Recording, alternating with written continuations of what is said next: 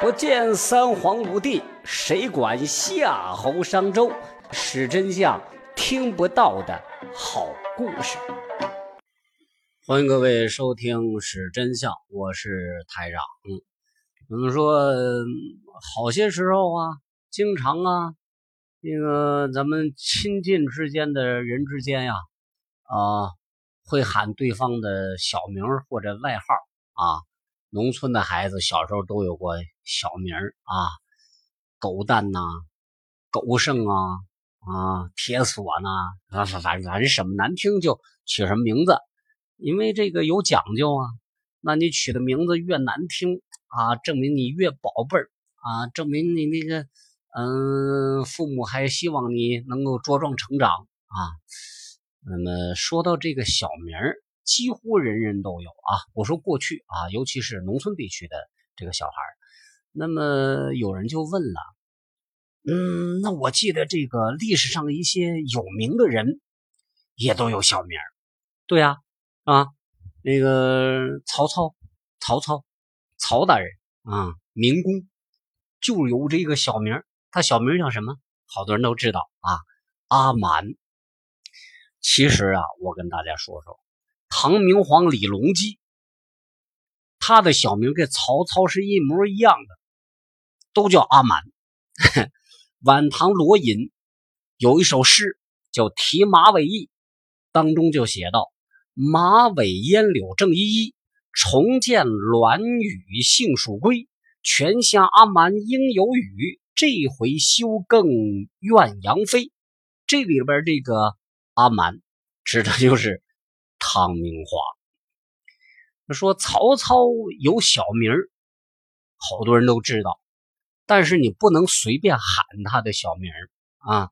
当年呢，这许攸仗着官渡之战的功劳，他和曹操还是发小啊，于是，在酒桌之上就喊曹操阿满，满满小满满。后来呢，这个曹操就找了一件事就杀了他。”这《三国志》当中记载了这个事儿，《三国志》的作者陈寿在写这段的时候，也不敢写“阿满”俩字就写了“某甲”来替代这个曹操的小名儿。说唐明皇啊，有个女儿，出生在九月份。九月在唐朝的时候，被人认为是这个恶月，就是不好的月份。唐明皇就不准她出嫁。让她做了女道士，给她取了个名字叫重娘啊，虫子的虫。《后汉书》的作者范晔妈妈生她的时候啊，就把这个范晔生在厕所里头了啊，还被一块砖是砸了一下脑袋，于是给范晔就取了个小名儿叫砖儿砖儿啊。李世民长孙皇后的小名儿。叫观音婢，观音的婢女。东晋王导的两个孙子，一个小名叫法护，一个小名叫僧弥。还有南齐的萧兆业，小名叫法身。昭明太子的萧统，小名叫维摩。哎，这都是一看，一看这名字，一听这名字，那都是信奉佛教的。信道教的叫名字。都跟这个道教有关，比如北齐时候的高音，小名叫呵呵 很直白，叫道人；十六国时期的慕容熙，小名叫什么？叫长生。恒温的小儿子恒玄，小名叫灵宝。你听听啊，这几个名字，哎，道人啊，长生，哎，灵宝，都是有这个道教的。气息在里边，最有趣的一个男子小名叫什么？叫奴。大家呃有没有想起来几个人来啊？而叫奴的话，是不是听起来萌萌哒啊？那个西晋的大土豪石从，小名叫齐奴；谢安的弟弟谢石叫石奴；大帅哥潘岳的小名叫谭奴。有一个名人刘裕，他的小名叫季奴，刘季奴嘛，对不对？寻常巷陌人道季奴曾住，辛弃疾这首词里头啊，就给这个刘裕啊，这个嗯南朝啊送的这个皇帝做了一个广告。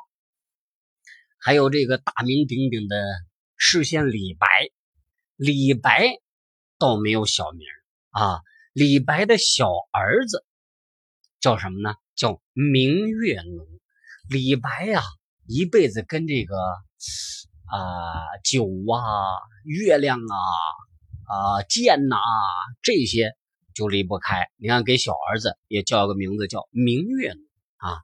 白居易，我的老乡啊，白居易的弟弟白幼美叫什么呢？叫金刚奴。辽圣宗耶律隆绪小名叫文殊奴，后唐的李从厚小名叫菩萨奴。这仨人的名字 倒是相得益彰啊，金刚啊，文殊啊，啊，菩萨呀。北周有个人叫什么叫杨忠，他的小名比较肉麻，叫什么呢？台长都不好意思叫，他叫努努。你想想，他妈妈要叫他回来吃饭，努努 回来吃。挺挺搞笑的啊，呃，但是据说这个人身高七尺八寸啊，长着漂亮的胡须，武艺高强，搭配这个小名是不是顿时觉得 真的是萌萌哒啊？不过啊，这个叫女名的人，他儿子老厉害了，他儿子是谁呢？就这个努努啊，杨忠的儿子是谁呢？是。杨坚，隋文帝嘛，杨坚。那不要以为叫个女孩名字，你都能交好运。唐朝有个人叫呃李君羡啊，小名叫什么五娘子。李世民知道之后就把他杀了啊。为什么要杀他呢？因为李淳风给他说过，女主武王，意思是将来有个女子。有可能要替代李唐当皇帝，李世民这个想象力也太贫乏了，以为是这个取了个女子名字的男子，但他没想到这个要屠杀他李唐子孙的女子，被他赐名叫媚娘，在他死后将要掀起一场腥风血雨。好了，今天就跟大家唠到这儿啊。欢迎各位分享啊，呃，谢谢你们，下期再会。